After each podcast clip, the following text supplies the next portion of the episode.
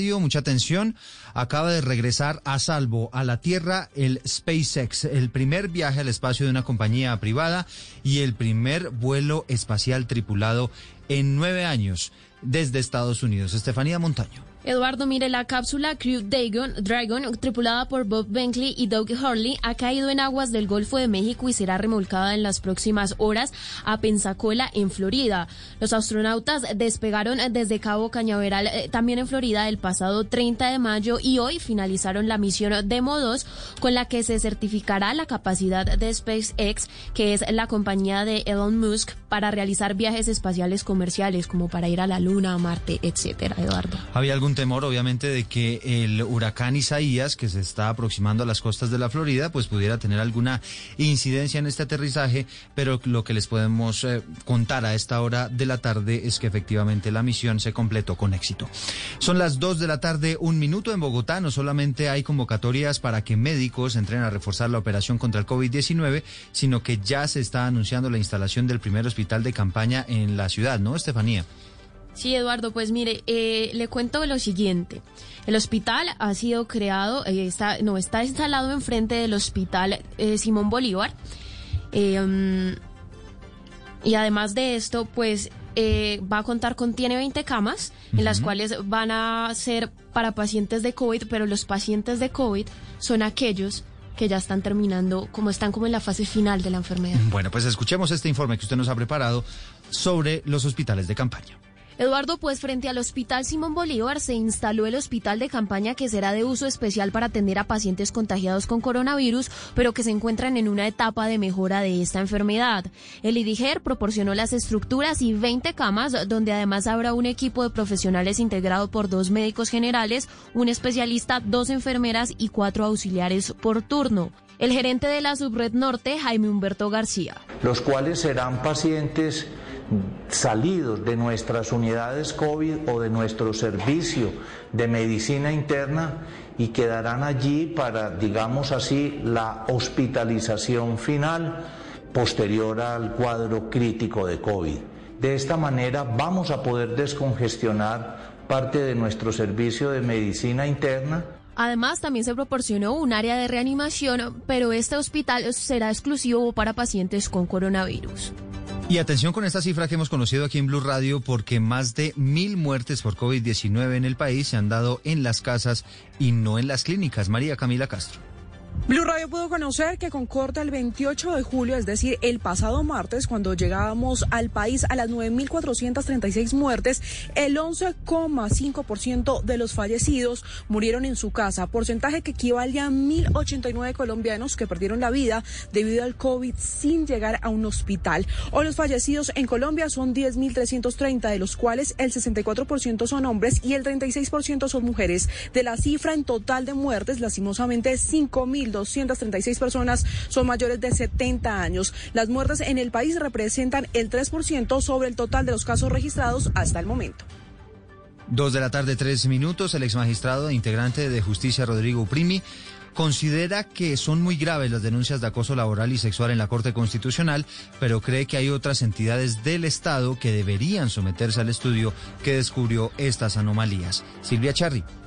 Sí, el jurista y exdirector de Justicia, Rodrigo Uprimni, pues eh, dijo que en primer lugar la Corte Constitucional debía hacer eh, públicos los casos que identificó la USAID sobre acoso sexual y laboral presuntamente al interior eh, del alto tribunal, protegiendo, por supuesto, las identidades de las víctimas y garantizando que estos casos no se vuelvan a repetir. Escuchemos. Es grave que haya acoso en cualquier institución pública o privada, pero es aún más grave que eso ocurra en la institución encargada de garantizar los derechos de los colombianos, que es la Corte Constitucional. Por eso esas conductas deben ser prevenidas y sancionadas y la Corte debe tomar decisiones al respecto. Lo segundo es que es positivo que ese informe y estos hechos se hayan conocido por iniciativa de la propia Corte, que fue la que impidió que se realizara esa investigación. Finalmente, Uprivni dijo que otras entidades del Estado deben tomar el ejemplo de la Corte Constitucional y contratar entidades particulares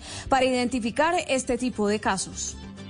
Y ahora son las 2 de la tarde y 4 minutos. La Contraloría hizo un llamado al gobierno de San Andrés para asegurar la continuidad de los servicios de salud después de que la IPS anticipara una terminación del contrato del operador que estaba administrando el hospital de la isla, justo en medio de la alerta roja por el aumento de los casos de COVID-19. Escuchamos a la Contralora Delegada para el Sector Salud, Lina Aldana. En este sentido, se realizan tres llamados importantes para el gobernador. El primero, que se paguen de forma oportuna las deudas que se tienen con el talento humano, que hoy ascienden a 6.182 millones de pesos. El segundo, que por ninguna circunstancia se vaya a afectar la prestación del servicio mientras que se formaliza dicha actuación jurídica. Por último, se solicita que se inviertan recursos importantes en los insumos que se requieren para la atención de la a las 2.05 minutos vamos a Antioquia porque en Turbo las autoridades están preparando un plan piloto para la reapertura de la actividad comercial en las playas. Susana Paneso.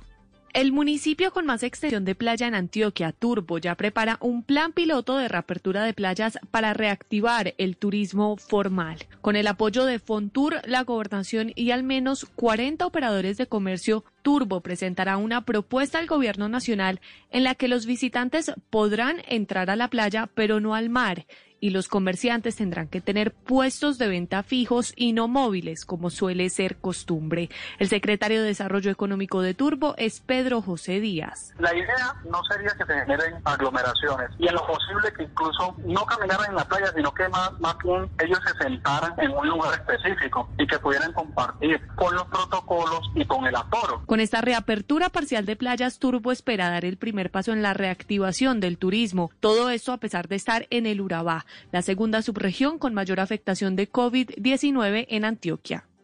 Y nos vamos para Cali porque esa ciudad fue escogida como sede de la Liga Profesional de Baloncesto que comenzará en octubre. Joana Quintero.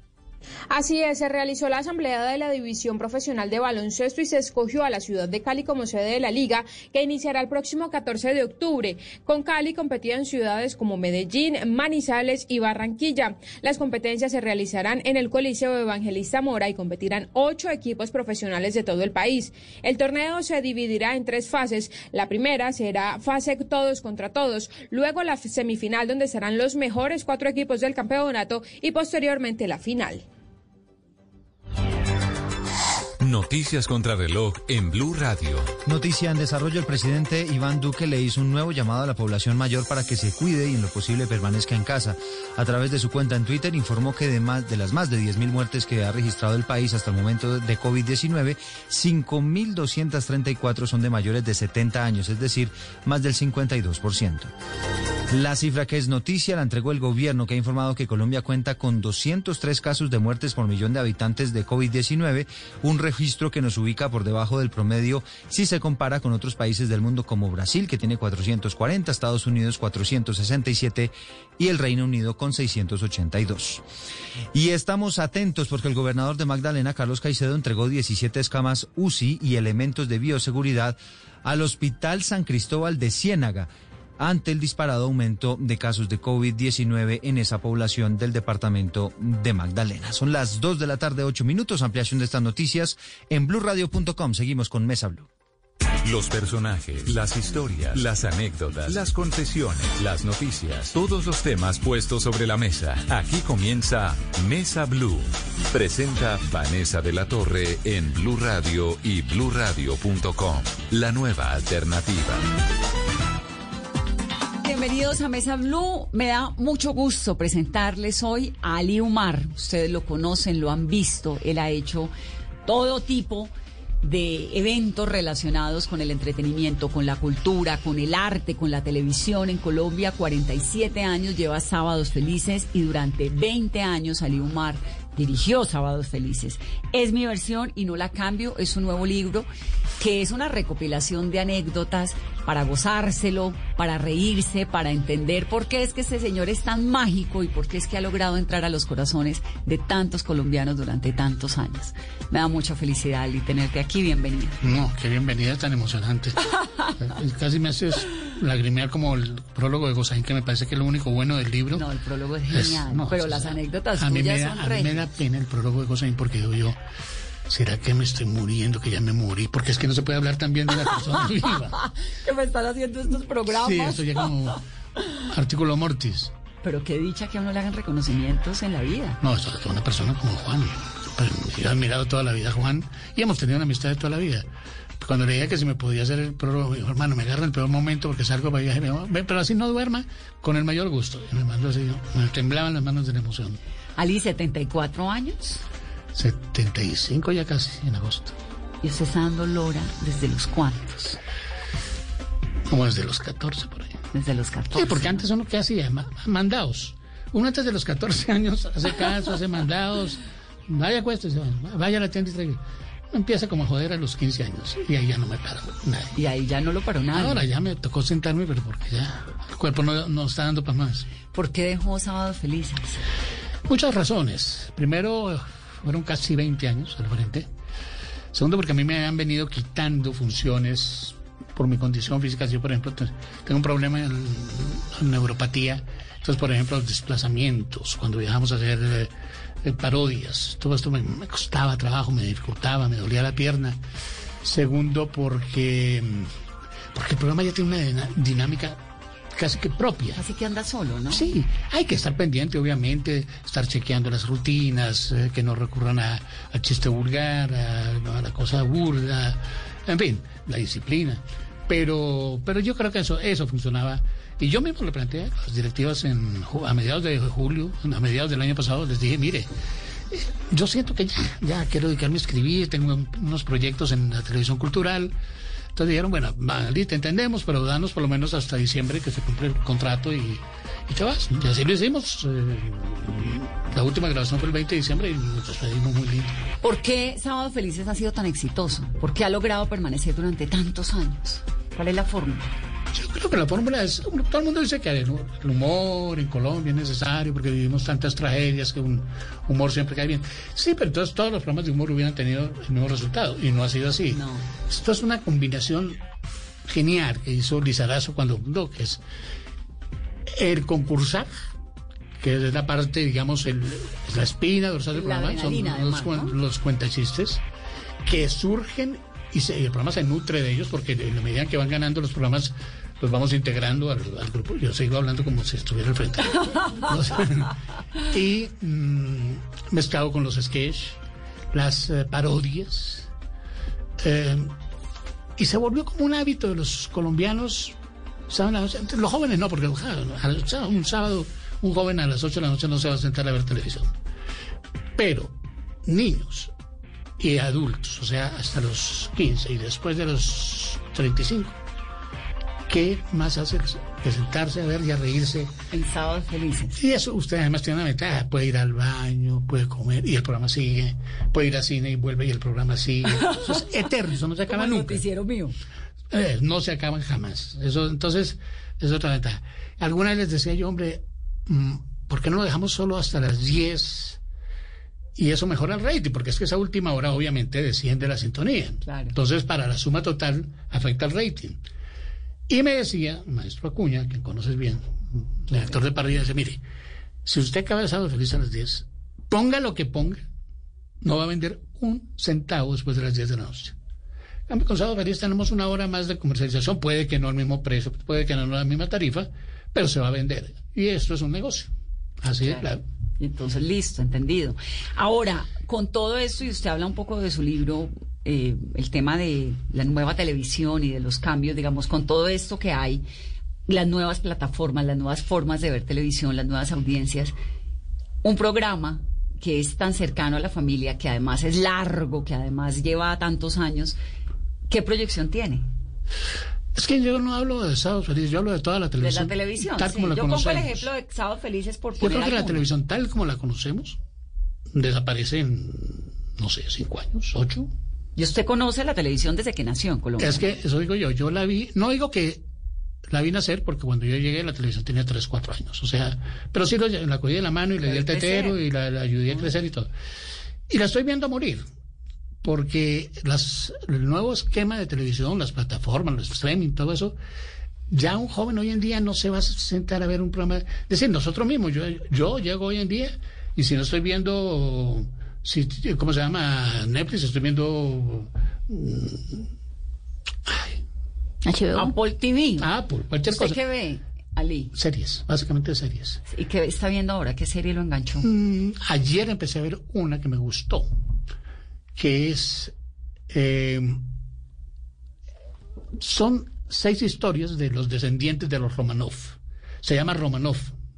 Genial. Son ocho capítulos donde las familias que se dicen ser descendientes de los Romanov son los protagonistas de la historia. Buenísimo. Termina el capítulo y pasan a otra familia. ¿Y familias contemporáneas? Sí, claro. Son, muchos de ellos viven todavía.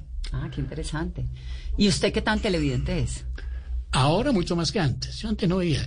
De la televisión colombiana veo las noticias, por lo general veo noticias.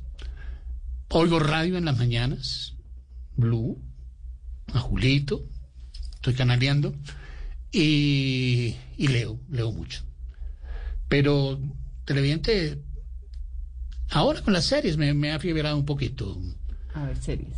Y entonces me estaba contando, usted recibe la televisión chiquitica y se manda una frase que es bien fuerte, que está viendo la muerte de la televisión como la conocemos. Sí. ¿Por qué? Porque es que, mira, miremos simplemente el, comportamiento del público frente a la televisión. Hace ocho años, un programa de éxito tenía 30 puntos. 35. Para no hablar de los cañonazos de Betty, de señor Isabel, o cosas de esas que llegaban a 40 puntos. Hoy en día, si un programa tiene 10 puntos, ya se considera un éxito. Y de ahí empieza para abajo todos, 7, 6, 5. Entonces eso demuestra que la gente está, está retirándose de ese esquema por lo mismo, por las plataformas, por, no sé, otras actividades, pero, pero yo sí creo que te queda muy poquito de este tipo de televisión. ¿Cómo van a...? Pues que tengo entendido además que los canales privados están trabajando mucho también Claro. en, en ese sentido. Pero la gente no es que vaya a dejar de ver televisión, sino que vamos a cambiar la manera en que consumimos, ¿no? Claro, la ves cuando quieres, a la hora que quieres.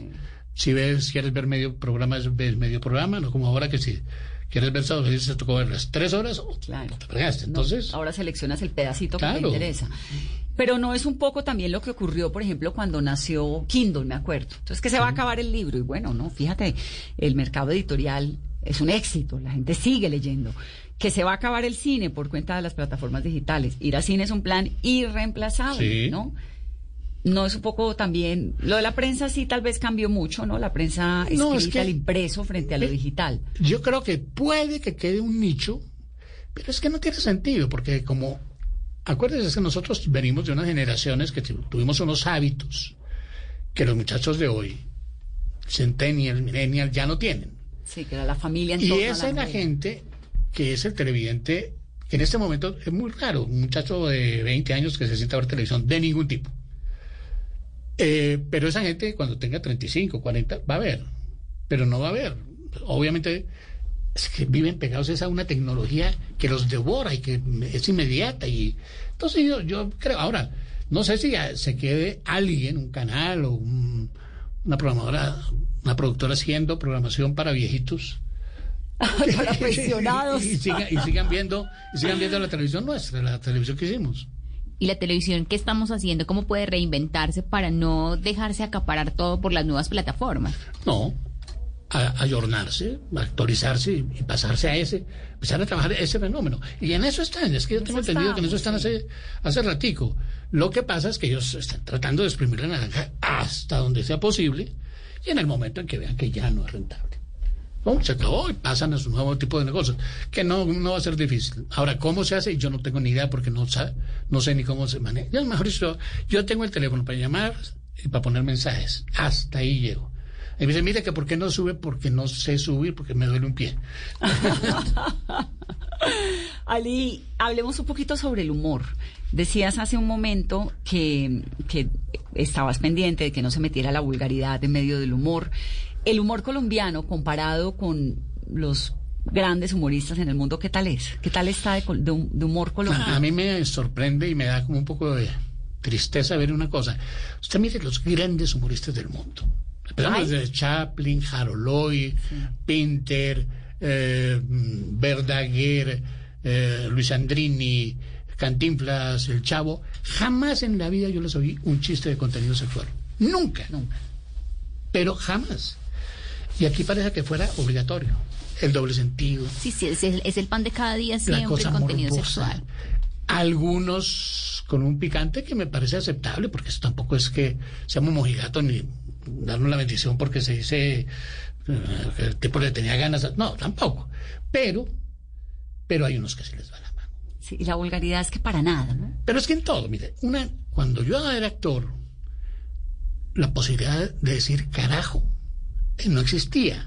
No había una persona, mejor dicho, no había una, novela, ni seriado, ni nada que le permitieran decir, ¿por qué jode tanto? Eso era absolutamente prohibido. Vaya, vea el lenguaje que se usa hoy en las series. Pues acabo de verme una, una obra de teatro que me pareció genial. No le voy a echar palo, pues porque no me parece pertinente. Pero la obra es buenísima. Pero se les va la mano en groserías innecesarias. Porque además es innecesario. ¿Para qué una meta de madre, no? Que ya es el exceso. Porque la vulgaridad no solamente tiene que ser tan explícita, sino hay unas vulgaridades más silenciosas que, no dejan de ser ese, ese, lenguaje dicen, pero si es que así habla la gente, porque no vamos a tener miedo? No, así no habla la gente. Se habla un sector de la gente que por lo general no tiene una educación. Yo, a mí me parece muy desagradable que uno esté en una reunión y hay una persona echando cuentos vulgares o haciendo expresiones de mal gusto morbosas. Eso me parece que no tiene ni en la televisión ni en ninguna parte. Entonces el cuento de que es que así habla la gente, no, así habla un sector de la gente que no tiene un nivel cultural o que tiene un nivel muy bajo de cultura y nosotros no podemos ponernos a trabajar para ese sector justamente pudiendo, al contrario, elevar un poquito el nivel. No se necesita. Sí. Me parece que sobra vulgaridad aquí. Y stand-up comedies, Colombia ha entrado como en una onda donde hay un montón de talentosos que me parecen tremendos. Uno pararse en un escenario Ah, dos horas a hablar solo, eso es increíble. Y fíjate que ahí hay menos morbo. Algo- Hay sátira y burla Sí, de la vida y cotidiana. hay mucha, mucha referencia política que a la gente le encanta.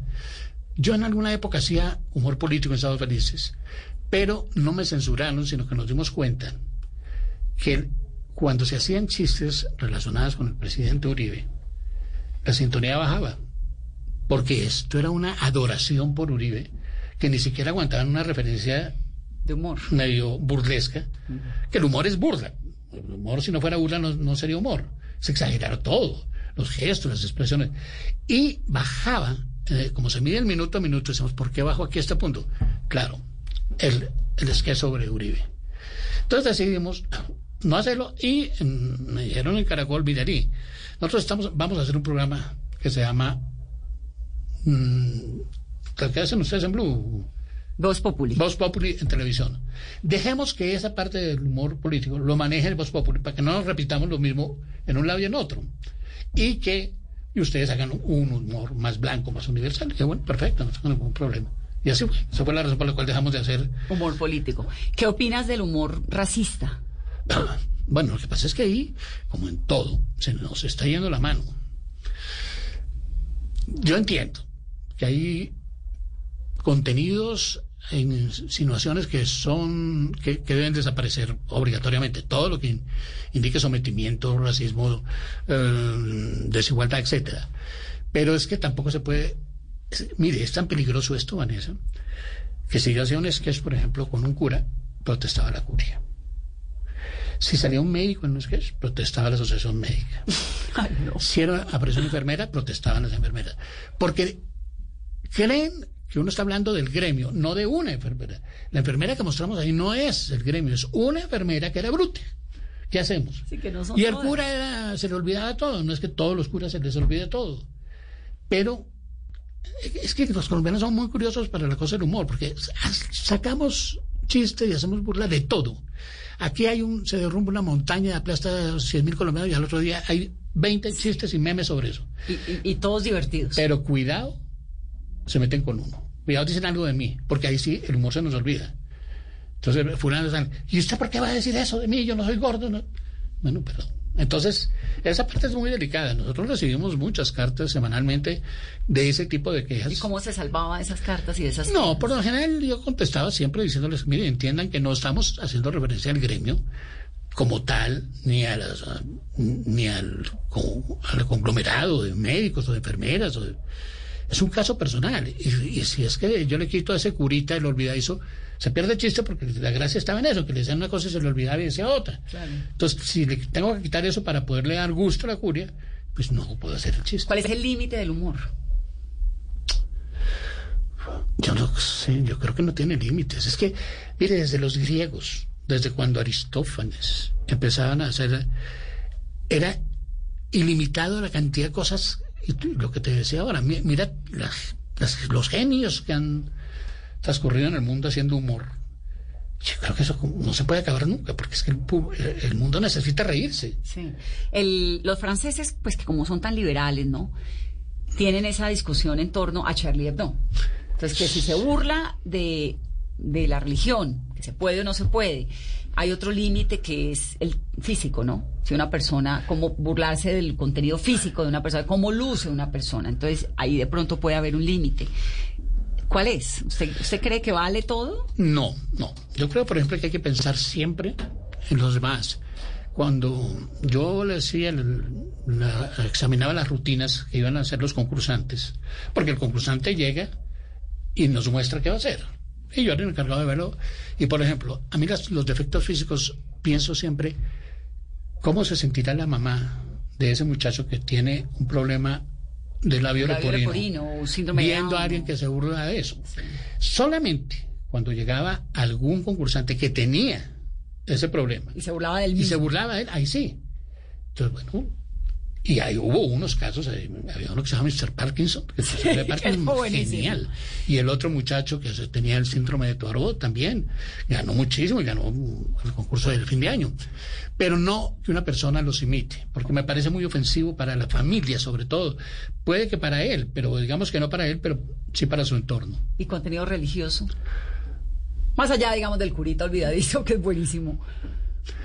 No, no, porque es que yo creo que este es un país muy católico y a nadie se le ocurriría, empezando por los humoristas, a nadie se le ocurriría ir a decir una barrabasada contra la religión o contra la iglesia porque, porque no va, no va en su ADN. Yo creo que es, un tema que no lo tocan. Y de contenido machista, porque en esta era de, feministas. También, no, también me tocó muchas veces hablar con los humoristas y decirles, miren, muchas en los libretos, nada que sea, es que yo veo a mi mujer y me dan ganas de matarla. ¿Por ¿Por qué tienen que usar esas expresiones? Entonces, no, es que esa vieja no sirve ni para poner la barrera. Tampoco. Nada, nada de eso puede aparecer en los sketches ni en las eh, intervenciones de ustedes. Porque normaliza. No, porque va generando esa sensación de que eso es lo normal. Que una, si mi esposa no sirve, hay que matarla. No, no, no, no. Sí, pero entiende uno, es que te quiero matar, pero, pero, pero termina siendo un contenido muy, muy preocupante. Ali nació en Colombia, es hijo de padre palestino y de madre colombiana. ¿Cómo llegó? Pero además usted es re palestino, ¿no? Tiene una pinta de Ali Umar, con nombre y apellido. Sí, es ¿Cómo llegó tu papá a Colombia, Ali? Al terminar la Primera Guerra Mundial, en los años 17, 18. Esos pueblos de Medio Oriente quedaron muy... quedaron en la miseria. Y el mito de que el oro estaba tirado en el piso. En Colombia. En América. Produjo ese éxodo de medio orientales, que llamábamos nosotros turcos, que no eran turcos, sirios, libaneses, palestinos, jordanos, etcétera. Y se llenó el continente, sobre todo en las costas, ves tú, vas a Cartagena, tú vas a Barranquilla, y las colonias árabes son absolutamente mayoritarias. Por suerte. Bueno, entonces, y los otros que eran más aventureros, una vez se ubicaban, mi papá llegó a Barranquilla en un barco de esos. ¿Y se vino con quién? No. Solo. ¿Con gente? ¿Cuántos años? Tendría 18, 19 años. ¿Y los papás de él? no, quedaron? allá todos, en Ramala. Ah, en Ramala. En Ramala. Y en, mi papá se quedó en, Barranquilla mientras aprendió a defenderse con el español, cosa que nunca aprenden bien. Ellos aprenden a que les entiendan, que entender, pero de ahí mi papá duró toda la vida siendo sanayuno. ¿Y qué deja el desayuno. Papá, desayuno. Y duraba tres, cuatro días diciendo desayuno y al quinto día, me deja el desayuno. Y él sabía que así le entendían. Entonces, eh, él se vino, vino a Bogotá y, y, vio, oyó dos países hablando de un lugar que se llama Mesitas del Colegio. Y hablaban como bellezas de la tierra y del clima. Y le llamó la atención. Y pasando un día por la estación del tren de la Sabana, vio un tren que decía a Mesitas Y yo vi, de esto era que hablaban los paisas.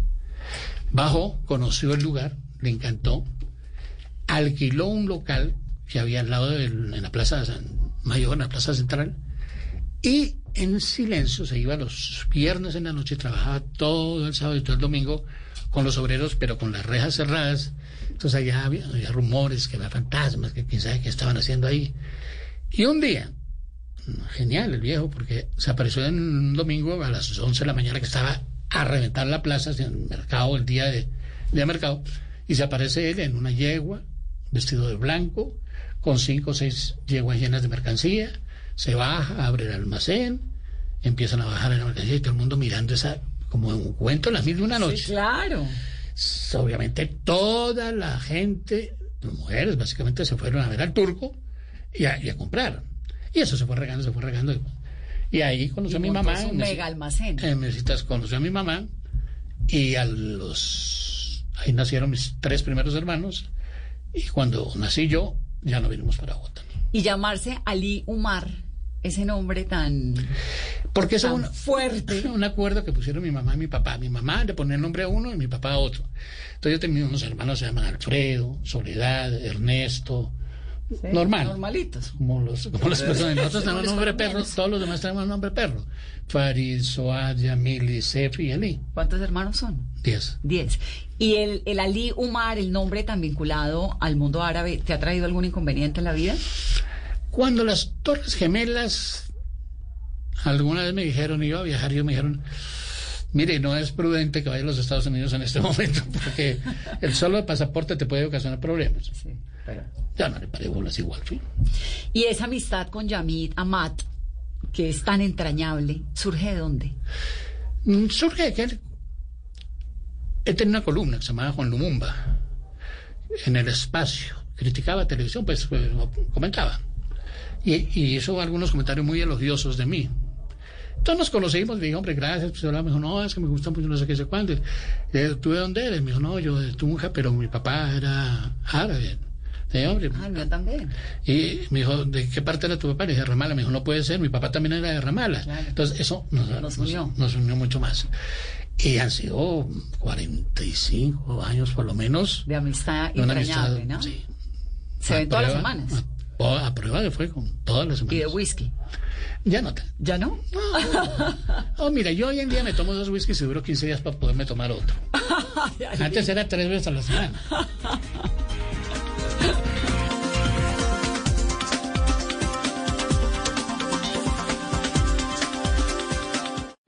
En tiempos de crisis, existen seres con almas poderosas que se convierten en héroes de nuestra historia.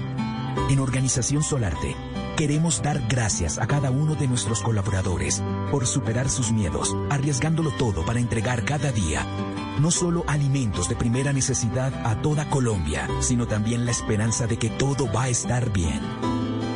Porque cuando la bondad se pasa en la comida, el amor es el alimento. En Organización Solarte, trabajamos pensando en usted.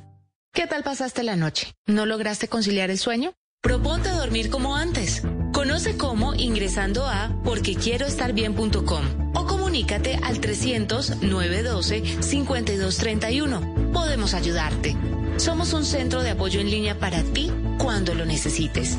Una iniciativa de la Fundación Santo Domingo y Profamilia, con el apoyo de Blue Radio. ¿Qué es ser mamá? Ser mamá es enseñar. Es ser el centro, el comienzo y el final de la familia. Es hacer cada momento especial. Es unir las generaciones y pasar el legado. Tal como hace mucho tiempo, ella te lo pasó a ti. Super Arepa. La harina para hacer arepas de las super mamás. Trabajamos pensando en usted. Ali, en el libro que está lleno de historias maravillosas, hay un capítulo en el que habla, en el que cuenta la cómo viviste esa relación tan intensa con esos revolucionarios colombianos del M-19, con Jaime Bateman, con una época Con de... Fayad, con Iván con Marino, claro. Es que Con Iván Marino, que los mataron a un montón, pero que era una bohemia exquisita, tan no, ellos no eran tan bohemios. Lo que pasa es que ellos no eran los mamertos ortodoxos, que eran los comunistas. Por eso era que le caía muy bien a la gente. Mire, Bateman tenía amigos dentro de los generales, dentro de la oligarquía, porque era un costeño el más simpático del mundo. Y no era, no era inflexible, no era ortodoxo en el sentido del marxista, no. Era un nacionalista que creía en la desigualdad que, que reía en el país y quería cambiarla. Pero personas como Fabio Echeverry, alguna vez el mismo Fabio Echeverry me dijo, oígame, me interesa conocer a ese señor. Por lo que he oído, me, tú lo conoces, cuéntame cómo es. Le expliqué, mire, no estoy siendo vocero, pero te voy a contar cosas así. Y le contaba, dice, no, qué tipo tan interesante. Eso entonces hacía que él tuviera esa magia. Y, y había, nosotros veníamos de dos cosas. Primero, un proyecto monstruoso como fue el de Hitler, mm. unas dictaduras horrorosas que vivía en América Latina y en eh, España y en, Portugal, claro. Eh, un colonialismo que pisoteaba los países pobres, países del tercer mundo. Entonces, cualquier propuesta que fuera diametralmente opuesta a eso era bienvenida. Y los jóvenes de esa época, de los años 60, recibimos esas propuestas con pues, cantidad de muchachos que fueron al monte, que fueron, sacrificaron sus vidas pensando que iba, yo era de los que creía que íbamos a entrar por la séptima en un caballo para el Palacio de Nariño ya. Y yo me vine de Europa a, tomarme el poder. Y me imaginaba entrando yo en el caballo y la gente. ¿Pero alguna vez te invitaron a ser del M o de alguna guerrilla? No, yo nunca fui militante de nada. Fui simpatizante, primero porque me gustaba, segundo porque era amigo de ellos. A Bateman lo expulsaron junto con Iván Marino de las FARC porque él planteó unas diferencias, por lo que te decía, porque él no tenía ese concepto de marxismo-leninismo ortodoxo. Entonces lo expulsaron, tiro fijo, le dijo, mire, en ocho días no lo quiero ver por esta zona o no respondo por ustedes. Y los echó. Y llegaron aquí a Bogotá, muy despistados los dos sin saber qué se llevaban con no sé cuántos años había metido. Cuando se produjo las elecciones del 19 de abril, donde aparentemente ganó Rojas Pinilla y, eh, Misael Pastrana. Le burlaron la historia, ¿no?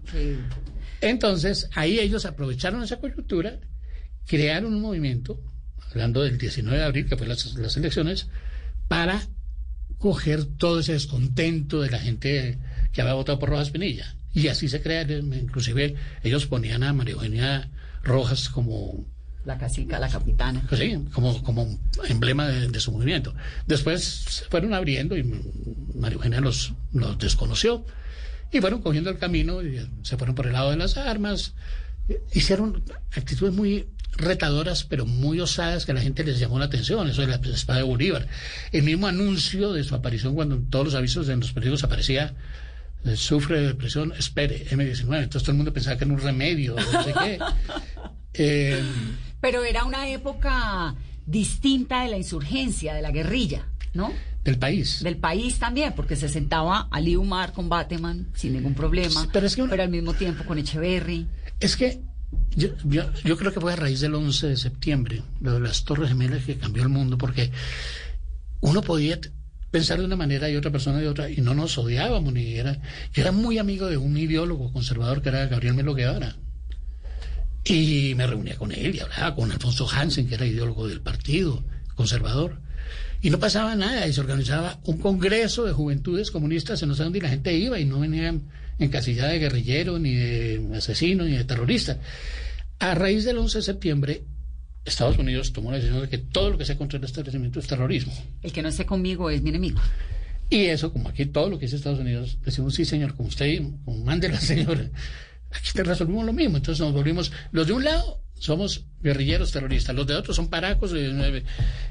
Y ya nadie puede hablar con nadie. Y la conversación. No, es que no se puede. Familias enteras se han disuelto, matrimonios, amistades de toda la vida por, por una discusión de ese, de ese tipo. Ahora, Entiendo perfectamente esto de cómo se rompe, ¿no? Porque fue sin duda pues un fenómeno que, que realmente cambió la geopolítica el 11 de septiembre del 2001. Pero también es que comenzamos a ver que las FARC y que las guerrillas hicieron atentados y cosas contra la población civil que antes no había, no habíamos visto, ¿no? Es que por eso te digo, miren, en la época nuestra... en la época usted no había pasado el Nogal, no, habíamos visto Mapilipán. éramos soñadores, No había eh, secuestros. Nada, nada. Era un ejército irregular combatiendo contra un ejército regular. Y entonces tomaban un puesto de policía no sé dónde, atacaban el, tren militar desde cuándo. Decir, lo, lo que se dice dentro de los convenios de la guerra aceptable. Con la entrada del narcotráfico, bueno, es la Y la vinculación del narcotráfico a la guerrilla, que no, que no sembraban, sino que cobraban, lo que quieras. De todas maneras, todo eso se perdió. Y se volvió negocio y mucha gente entró por negocio. Por negocio, pues compraban acciones. Y entonces, y luego la locura, es que eso del Nobel es una locura. Ah, que porque ya se reunían unos... Sí, pero es que además de ellos se, reunía mucha gente decente que no tenía nada que ver. Sí, los secuestros. Entonces, pues te digo, yo no he sido jamás partidario de, la vía armada. Pero sí miraba con simpatía la, la vía armada cuando Camilo Torres, cuando Che Guevara, porque me parecía que era una lucha libertadora o libertaria para países que necesitaban sacudirse y por las buenas no lo iban a lograr. En la medida en que eso se fue formando y se fueron conociendo los horrores de los países socialistas que nos mostraban como el paraíso y cuando cae el comunismo y empezamos a ver lo que pasaba en, no, en, los Chubasesco en Rumania y los horrores en, Tirana. Pero ¿qué es esto? Bueno, en Cuba, si no es tan lejos. En Cuba. ¿Qué tan amigo llegaste a ser de Gao? En el libro hay... En, el libro cuento cómo lo conocí. Porque yo lo conocí por una coincidencia que pues hago síntesis para no dañar el libro, pero alguien le dijo a Gao en París, Gao quería escribir una cosa sobre Camilo Torres, sobre la última semana de Camilo Torres en Bogotá antes de irse a la guerrilla.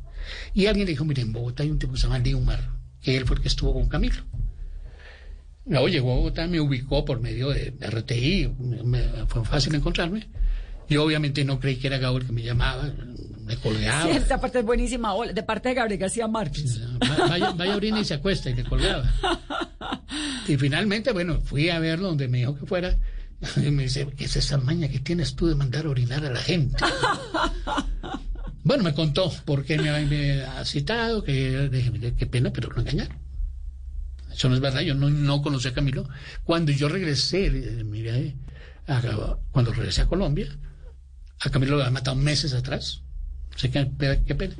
Pero lo conocí. Y de ahí, por mil cosas nos fuimos encontrando, encontrando, encontrando y tuvimos una amistad muy linda y muy grande. No me gusta mucho decir que uno es muy amigo Gabo porque suena muy pedante decir, vea, pues". no, pero sí, lo fuimos, claro. Fueron amigos. ¿Y qué tal era Gabo?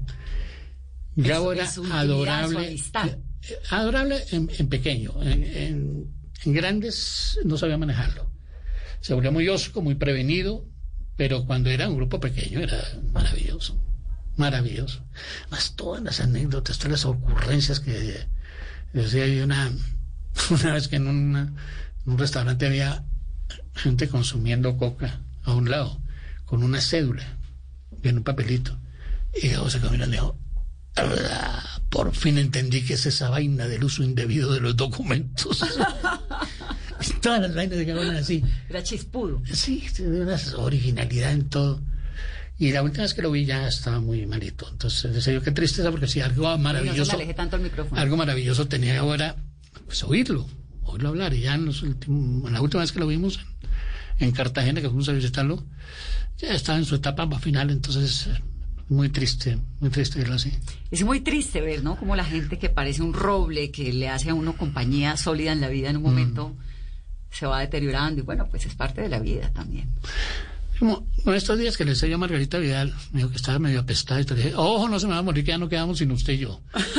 ya, todos están viendo, entonces. Consuelo, Consuelo, Luzardo. Margarita está regia, la vi en el Hey Festival en Cartagena, ah, está guapísima. Esa, mujer, esa es otra de mis amigas del alma. Sí. En, el Consuelo Luzardo. Ah, Consuelo Luzardo, me la encontré en una sala de velación, uh, despidiendo a un amigo común. Y se quedó mirando y dijo, oye, Ali, y cuando nosotros nos moramos, ¿quién va a venir si ya se fueron todos? Nos quedamos, nos, quedamos sin público. y, de, y de esos años de amistad con Gabo, ¿cuál fue como ese mejor recuerdo o esa enseñanza que quizá no se contó en el libro? Es que nunca se pone en plan de profesor. Al contrario, yo muchas veces lo regañaba y yo creo que eso le gustaba a él. O sea, uno se, no se pendejo, no se ponga. Tenía unas vainas muy. Pero, por ejemplo, no, es que ¿Usted por qué lo regañaba? Porque, porque por ejemplo, detestaba el fútbol. Yo le decía, pero usted cómo pretende hablar de Colombia, conocer a Colombia, si Colombia muere por el fútbol y usted no lo soporta. Y era cierto, no le gustaba. Una vez me acompañó a ver un partido en la casa de la Chiva Cortés, pero casi que amarrado me tocó llevarlo. Y eso fue porque llamó como a seis personas y todos iban a ver fútbol, entonces yo fui el único que creí que sí, que, lo recogía, pero me acompañó donde la Chiva Cortés. Ah, ¿Y cuál es el cuento del fútbol? Que hoy juegan Colombia, Israel, el último cupo a la eliminatoria mundial. Y si ahí se define, ah, con razón todo el mundo me sacaba la mano. Y lo vio, pues, nunca, pero nunca. Cuando iba a ver el Mundial de México, me llamó, me llamó a, la finca. Me voy a, ¿por qué no se viene? Lo invito, nos vamos a pescar a Cuba. Esto está insoportable con el mundial, esto, la semana entrante empieza, esto es lo que sirve. Yo estaba con mis hijos. Por primera vez mi mujer se había ido para Europa. Me quedé con los dos chiquitos y dije, no, donde me vaya para para Cuba. No vuelvo. no, los mato, mato ese par de muchachitos. No, qué pena, no, no. Pero estás trabajando. No, no. Entonces, ¿por qué no viene?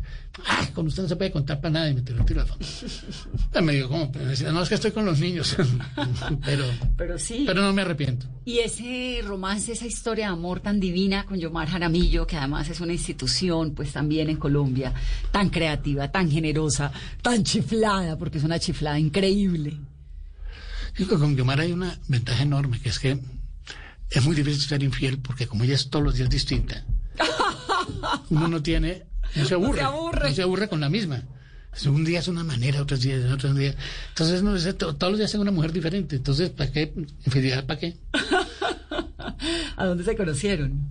Ella entró a trabajar a Gravi. Habían los estudios de grabación que había en la 19. Yo era actor, estaba trabajando en la vorágine y ella ah, entró a manejar el videotape con Cara María Ochoa, la productora de cine y televisión, que, que hacía BTR.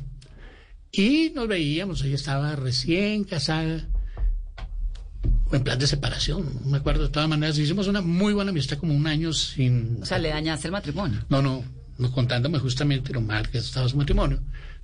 De ahí surgió la amistad. Pero duramos más de un año sin tocarnos una mano. Amigos. Pero se nos volvió la amistad tan obsesiva que nos estábamos hablando hasta las 10 de la noche y a las 11 le estaba llamando a su apartamento. ¿Cómo están? No sé qué. Y duramos una hora hablando por teléfono. Y a las 6 de la mañana, hola. Entonces un día le dije, ¿pero qué es esta pendejada? No podemos estar separados ni un minuto. Y viva, vivamos, vivamos. Digo, listo. ¿Y eso hace cuánto? Hace 44 años. Ay, qué maravilla. Es una pareja preciosa. Y es que ella es encantadora. Yo, Jaramillo, es maravilloso. Es de mi corazón.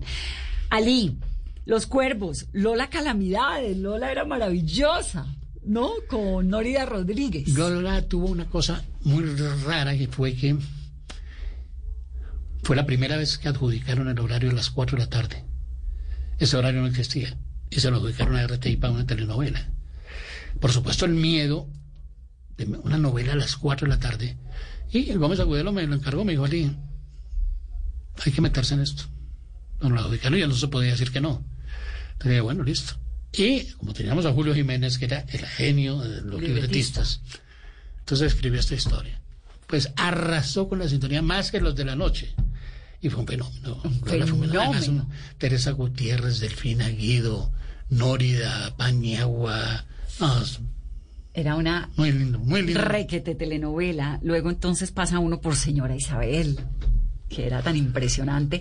Pero además, señora Isabel rompe un esquema y es que pone en televisión, en el prime time, a una señora que se enamora de un joven. Lo cual parecería imposible y aquí al contrario. Y lo que más me gustó a mí, señora Isabel, fue el final. Porque ese, esa relación de esos dos iba a ser un fracaso.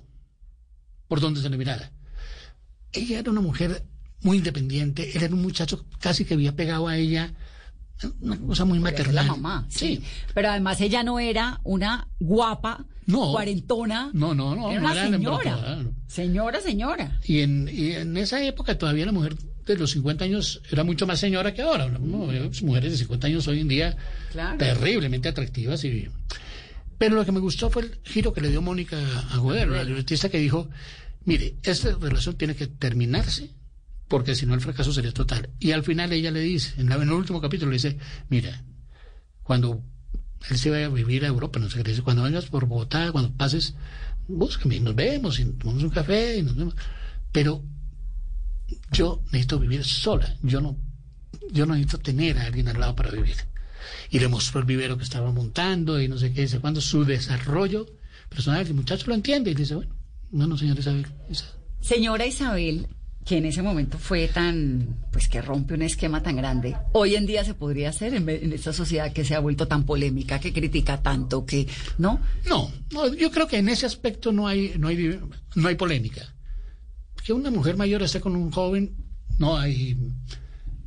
es decir, a no ser que fuera un adolescente. Sí, un menor de edad. No, no, este hombre de 30 años, 32 años.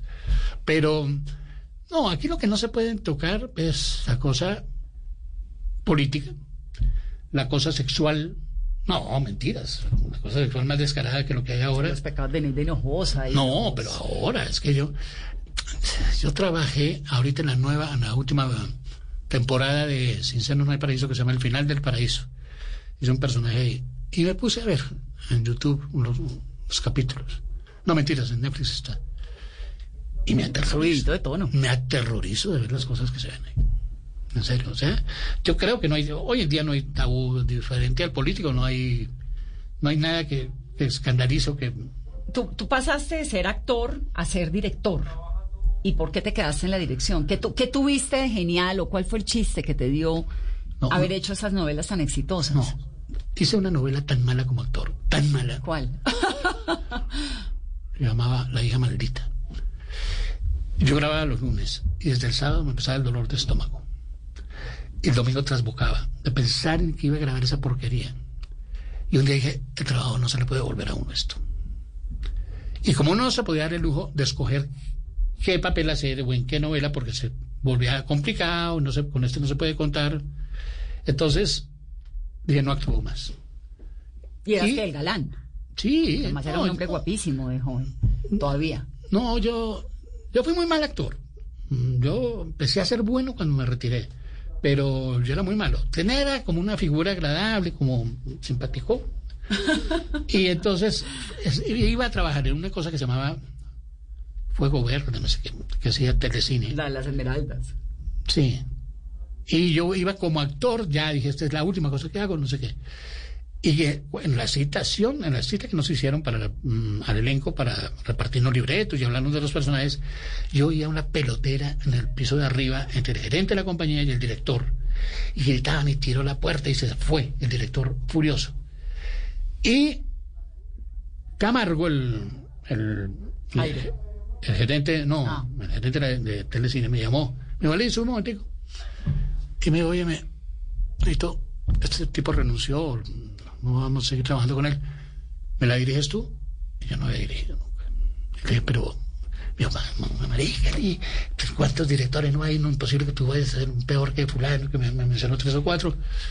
Y le dije, bueno, pero me pone una persona que sepa switchar cámaras, porque no sé, me dijo, no, listo, yo te ¿Y el director qué hacía en esa época?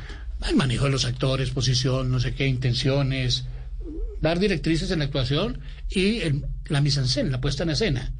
Pero había una persona que era el que poncha. Ponchaba. Después ya vino Steven. poncha es el que hunde el botón para ver quién se ve en la cámara. Después ya con Steven, Pepe Sánchez, ellos mismos ponchaban, entonces ya se lo que llamaban ellos dirección integral. Pero normalmente uno era el director y otro era el productor de cámaras, que se llamaba. Y así, dirigí la primera, me fue bien, me llamaron de Caracol para el Teatro Popular Caracol, y ahí pasé a Caracol, después pasé a RT y ya. Ya me quedé director. ¿Y qué hace el director? ¿Sigue haciendo lo mismo? No, no, no. Cuando yo entré a Caracol hace 20 años, yo, ya a mí me dijo Ali, si usted no está en uno de los dos canales, está jodido porque los, las programadoras se van a acabar. Venga a trabajar conmigo, por lo menos para que esté dentro de Caracol. Entonces yo vine a Caracol al noticiero, a ayudarle en lo de María José Barraza, mm. los secretos que hacía ella y entonces indicaciones de expresión, de actuación, digámoslo. Y como al año se produjo un enfrentamiento, un rompimiento entre Pablo Lacerne, que era el presidente de Caracol, con J. Mario. Echan a J. Mario a raíz de eso y me llamaron a mí. No sé, a mí tenía razón. Había que estar ahí. Si yo no hubiera estado ahí, seguramente no me llaman. Y, yo dije, bueno, pero pensé que era temporal mientras salía una novela o un seriado, un producto.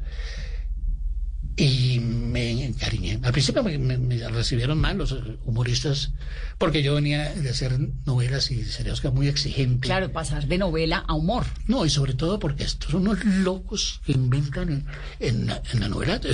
Las cosas tienen que ser mucho más precisas. Tú tienes que dar el pie que es para que el otro sepa qué decir. Claro, hay un libreto. Esto no, esto todo el mundo habla lo que quiere. Y cuando yo quise poner orden, se molestaron, me hicieron un paro y pidieron mi cabeza.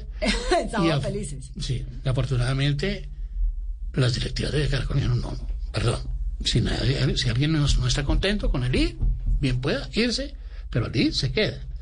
Entonces se acabó la guerra por ese lado y nos fuimos entendiendo, nos fuimos, se cosas, se, ellos se dieron y entendieron las cosas. Y como a los cinco años me llamaron para hacer un proyecto de un dramatizado.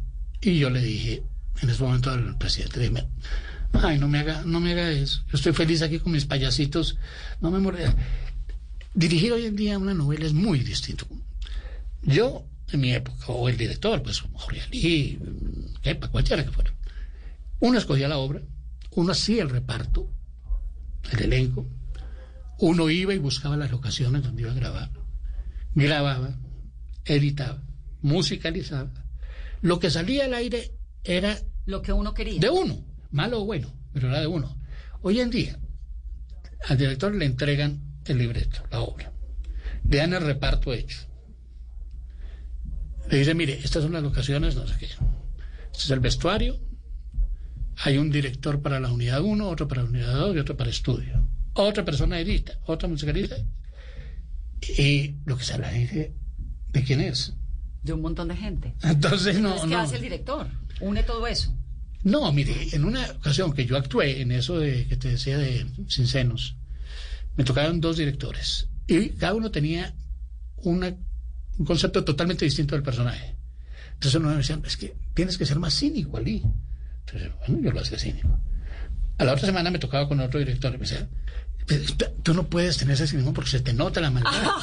Tienes que disfrazarlo. Entonces hay unas escenas en que soy cínico y en otras no soy cínico. Entonces no tengo un, carácter como personaje. claro. yo no sé. Pero sí Ahora, lidiar con esa cantidad de estrellas, porque eso es el mundo del entretenimiento, es, debe ser complejo, ¿no? Eso es más mito. Ese cuento de que hay gente complicada, hay gente... Como toda la vida. Pero, pero es un gremio pues yo hablo de los actores de mi época. Era un programa muy agradable, muy entretenido. Tenemos, yo había armado un grupito con Álvaro Ruiz, Pacheco, Julio César Luna. Pacheco, que es otro de tus amigos entrañables. en el libro está Pacheco. Y, y la, te cuento, la gente de que eso son la corrupción y las orgías. Y no, es la gente más sana y más aburrida del mundo. Bueno, tampoco. No. yo, te juro que hay gremios mucho más miedosos que ese. la gente se básicamente jugábamos cartas o dados. Esa era nuestra gran diversión era esa. Y, charlar. Charlar, chistes y pendejadas y contarnos anécdotas. Pacheco, tenemos anécdotas maravillosas. Y, y con el gremio de este de los humoristas nunca, fíjate que nunca a excepción de la gorda Fabiola Polilla. La ex, gorda. Que estuve en su casa almorzando, estaba en su casa. De resto nunca he tenido familiaridad con ninguno. O sea, ni salgo, ni almuerzo, ni como, ni es una relación laboral. Sí, no, no sé yo. No sé, o no sé si porque el ingreso que fue como medio arisco creó esa, esa barrera y cuando se superó el problema laboral quedó un poco esa, esa distancia, pero no, es que a mí no me gusta, yo soy muy poco dado al chisme ya. Es que no eres de nuevos amigos, ¿no? Me aburre. Me aburre, es que yo digo, ¿para qué más amigos? ¿Más de los que he tenido? Sí. Sí, ya es muy difícil pensar uno que a estas alturas encontrar una persona nueva. Sí, a veces encuentra una persona que conoce y le parece que la otra, que chévere esa persona que conocemos ayer. ¿eh? Pero de ahí pensar en volverse amiga y llamémoslo. ¿no? Y en el libro también se cuenta de otra de esas amistades entrañables con Juan Gosaín. Con Juan. Yo le pegué un puño a Juan en la cara, hombre. Eso, tal vez es lo único que no me perdono en la vida. Porque tuvimos una pelea en Valledupar. Él estaba coqueteando a mi hermana, a mi hermana menor. Y, pero mi hermana había ido a Valledupar invitada por otro señor, por Escalona. Rafa, Rafa Escalona. Entonces yo le dije a Soledad, Soledad, tú no puedes venir a Valladolid para a por Escalona y salir a rumbear con, con, con Y Gozaín que estaba ahí se me arracó, me dijo, como Celestino, bueno, de, todo, me tiró un manotazo. Y yo hice así, ¡pum! Le pegué en la cara y él cayó al suelo. Bueno, mire, me ha dolido como, como yo digo ahí en el libro, es como pegarle a un niño con barba. Es el hombre más tierno. Cualquier persona me desearía un puño en la vida, menos bueno, Pero Soledad al fin con quién terminó. No, con, nadie, ese día no salió. Juan se fue berraco, eh, Escalona no apareció, estaba borracho. Bueno, pero qué delicia esa época, ¿no? Sí. parche con Escalona, Festival Vallenato, todo ese grupo de amigos tan entrañable. Piero, Serrat, Aznabur. Es que fueron mucha, mucha gente que pasó por ahí por la vida. Así fuera circunstancialmente o por un momento determinado. ¿Aznabur qué tal era? Era muy aburrido porque pues no hablaba en francés, entonces yo, todo lo que él decía me tocaba traducírselo a los demás y todo lo que decía me tocaba traducírselo a... Entonces yo terminé agotado de ese paseo y se reía todo el mundo y decía, ¿por qué se ríen? Entonces yo, no pasa, explicando el chiste. Entonces él no se reía y me pensé nosotros, ¿por qué no se rió? Entonces yo, ¿qué, ¿por qué no se rió? No, aburridorcísimo, pero pero fue muy agradable, pues es que es un monstruo, es que un monstruo. Entró a los pongo para que no lo ubica, lo ubique ya con esta canción. Yo entro a los estudios de radiación y veo un señor tocando el piano ahí solo y no había nadie. Y dijo, yo este es Aznavour, pero ¿qué hace aquí? Me paró en un momento, me lo acerqué y dije, buenas, y le hablé en francés, entonces sorprendió, me dijo, ¿quién eres? ¿Por qué habla francés? No, yo viví en Francia, no sé qué, bueno. Era eso nos pusimos a hablar. Y el hombre una soledad, porque a mí nadie me invita a nada. Porque todo el mundo piensa que yo vivo lleno de compromisos de la casa disquera, de la... Y me cierro en el hotel a esperar que llegue la hora de la presentación en el Salón Rojo. Y ahí fue cuando decidí invitarlo al otro día a un paseo de, un paseo de olla que teníamos con Bernardo y con Judy y con todos los amigos. Lo llevé. Y ahí comenzó la amistad. Ahí pasó. Pero bueno, yo me atrevería a decir que soy amigo de él. Es más, yo me encuentro con Asnauro, bueno, ya, no, ya se murió, pero si me lo hubiera encontrado cuando estaba yo, digo, hola, ¿qué voy a salir? Y sí, me, me importa, y sé que de derecho, se va a acordar él. De golpe, sí, el líder es inolvidable. Una persona que conoce seis mil personas diariamente en el mundo ¿Y por qué un día se fue a almorzar con un colombiano por allá? Se, me acordar. O yo me acuerdo porque eras Nabur, claro. pero, para él. Claro. Bueno, pues el libro de Ali en el que cuentan las historias es mi versión y no la cambio. ¿Cuántas historias son? 89. 89 historias. Pero antes de despedirnos voy a contar la historia porque el título. Eso te iba a preguntar, es mi versión y no la cambio. Además, qué pena la comparación, pero me acordé de Ernesto Samper. Aquí estoy, aquí me quedo. Esto, sí, pero esta, esto puede reírse. Esto es un cuento muy simpático. Tulio Ángel, ¿lo conoces? Claro, Tulio. Tulio llegó una noche a su casa con bastante alicoradito, colorete en el cuello. La mujer lo levantó, con toda la razón le dijo hasta amigo. Tulio se durmió, Ah, se inventó un cuento ahí. No, mira, es que me quedé encerrado en el baño donde estaba y nadie me oía y pues finalmente una señora me abrió, yo la abracé, agradecimiento y por eso, mira, eh, esa dona. Al otro día la mujer le dijo, a ver, ¿usted cree que yo soy pendeja? ¿Usted cree que me va a atacar el cuento de que se quedó encerrado en el baño y que una señora llegó y le abrió y que le dijo, esa es mi versión y no la cambio? Y ahí se quedó. Y esa, esa anécdota la cuenta mucho Julito, yo una vez en los programas de Julio, Alberto Casas. Ahora que me encontré con Felipe Zuleta, me dijo, óyeme, ¿por qué este, esto, esta no es una frase de Tulio Ángel? Es mi versión y no la cambio, me gusta. Voy a aplicarla. otra de las anécdotas sorprendentes es que eh, Ali fue actor, director, pero quería ser santo. Pero sí, porque yo no sabía que en las hostias había un Cristo dibujado, como en relieve, en las hostias de la elevación. Y cuando yo vi eso, dije, esto es un llamado de Dios me apareció. No, yo me fui, hablé con el padre superior, el padre espiritual, le dije, padre, yo, yo quiero irme para el seminario, quiero ser santo. Me ¿por qué? Le dije, porque acabo de ver a Dios en la misa. Y me dijo, ¿cómo era el Dios que vio? Y yo le conté. Ah, se burló de mí, me dijo, no sé, pendejo, que todas las hostias tienen eso, no sé qué, cuánto. Hasta ahí me llegó la... Iba perdiendo religión también. Ah, sí, me dijo, además usted que se abusa, a estudiar religión que va perdiendo. Y dije, no, no me hicieron el milagro, no soy santo y voy perdiendo religión. Valiente milagro. Ali, pues me encanta tenerte en Mesa Blue. Que dicha que este libro haya sido una excusa para que vinieras a este programa hace tanto tiempo que, que queríamos tenerte aquí. El libro realmente es maravilloso, es divertido. Es interesante, es un recorrido por esa Colombia desde hace tantos años que Ali recibe la televisión chiquitica, la lleva hasta ahora y de verdad que es picante, es agradable. Gracias y me encanta que hayas podido estar en este programa. Vanessa, gracias a ti de verdad por la invitación, a tus a tu audiencia y ojalá lo disfruten, que no tiene, este libro no tiene ninguna pretensión literaria, ni pienso ganarme ningún premio, ni el mejor escritor de mesitas del colegio, nada, nada, nada.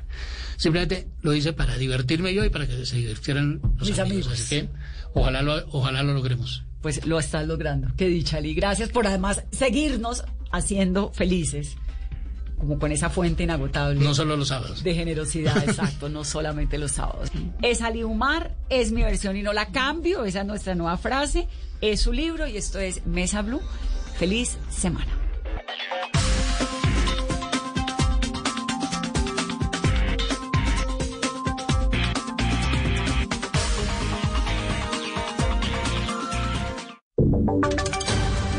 Voces y sonidos de Colombia y el mundo en Blue Radio y bluradio.com, porque la verdad es de todos.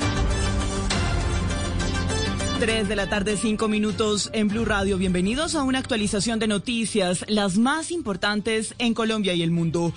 En el Congreso de la República radicaron un proyecto de ley para aumentar el 10% de descuento para los usuarios del SOAT. Los detalles, Kenneth Torres, buenas tardes. Hola Isabela, muy buenas tardes. La iniciativa fue presentada por la representante liberal Nubia López y busca que los propietarios de los vehículos de carros y motos tengan un descuento del 10% en el pago de este seguro que cubre los accidentes de tránsito en el país, al, al presentarse una disminución en la accidentalidad este año debido al coronavirus.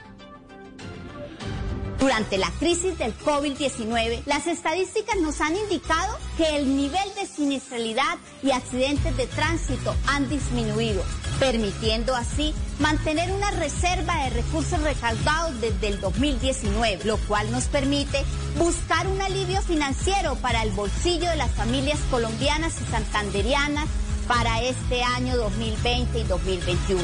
Este De descuento. Este descuento se aplicaría en el año 2020-2021 y sería por una sola vez al disminuir nu- la tasa de accidentalidad en todo el país. Gracias, Kenneth. Y cambiamos de tema porque los casos de COVID-19 en el sistema carcelario de Cúcuta aumentaron en las últimas semanas. Las autoridades confirmaron cuatro casos positivos en un CAI de policía y seis más dentro de la cárcel de la ciudad. Angie. En la frontera se confirmaron los primeros cuatro casos de COVID-19 dentro de una estación de policía de Cúcuta. Los reclusos contagiados son asintomáticos y las autoridades sanitarias adelantan tamizajes para descartar o confirmar más contagios. David Fajardo, secretario de Salud. Con personas privadas en la libertad tenemos cuatro casos confirmados positivos en el CAI de Kenny, el cual inmediatamente se dio a conocer desde la semana pasada la Secretaría de Salud realizó cerco epidemiológico de conglomerado de prisión, con ello búsqueda activa y toma de muestras. En cuanto a la cárcel de Cúcuta, seis personas privadas de la libertad son positivas para COVID-19, al igual que tres guardianes del IMPEC. Dentro del centro carcelario ya se habilitó un patio para aislar a los casos sospechosos. Oscar Dimas, de la Personería de Cúcuta. Se tomaron 37 muestras a los que estaban sospechosos. Estamos esperando a ver. El tema es que se están demorando mucho los, los resultados. Se aisló un patio donde caben más o menos 90, de 90 a 100 internos para llevar allí todos los que presenten algún tipo de síntoma. A pesar del aumento de casos de coronavirus en la cárcel, uno de los tres médicos que atiende a más de 4.000 internos renunció el fin de semana, panorama que agrava la situación del COVID-19 en la frontera. El departamento de Córdoba sigue en alza en la cifra de casos positivos de COVID-19. Además, en las últimas horas se reportaron 298 nuevos eh, casos positivos de coronavirus y nueve fallecimientos. Tatiana Ruiz. Córdoba se mantiene en alerta roja con una ocupación del 92,1% en camas UCI, situación que tiende a empeorar debido al aumento de casos que registra el departamento. Hoy se reportan 298 nuevos casos de COVID-19, los cuales están distribuidos en Montería con 189, Cerete con 38, Montelíbano 15, Tuchín 10, Chinú y San Andrés de Sotavento 8 cada uno, Tierra Alta 6, Lorica 5, San Antero 4, Ciénaga 3, San Carlos, Canalete, Sagún y Planeta Rica 2 en cada localidad. Puerto Escondido, Pueblo Nuevo, San Bernardo del Viento y La Apartada, uno respectivamente. Con respecto a las muertes, estas disminuyeron considerablemente. Hoy solo se registraron nueve decesos cargados a los municipios de Montería, Montelíbano, Sagún, Lórica, San Bernardo del Viento, Cerete y Ciénaga de Oro. Córdoba completa 5.945 casos positivos de COVID-19, de los cuales 681 han fallecido y más de 1.900 personas se han recuperado. Tres de la tarde, nueve minutos.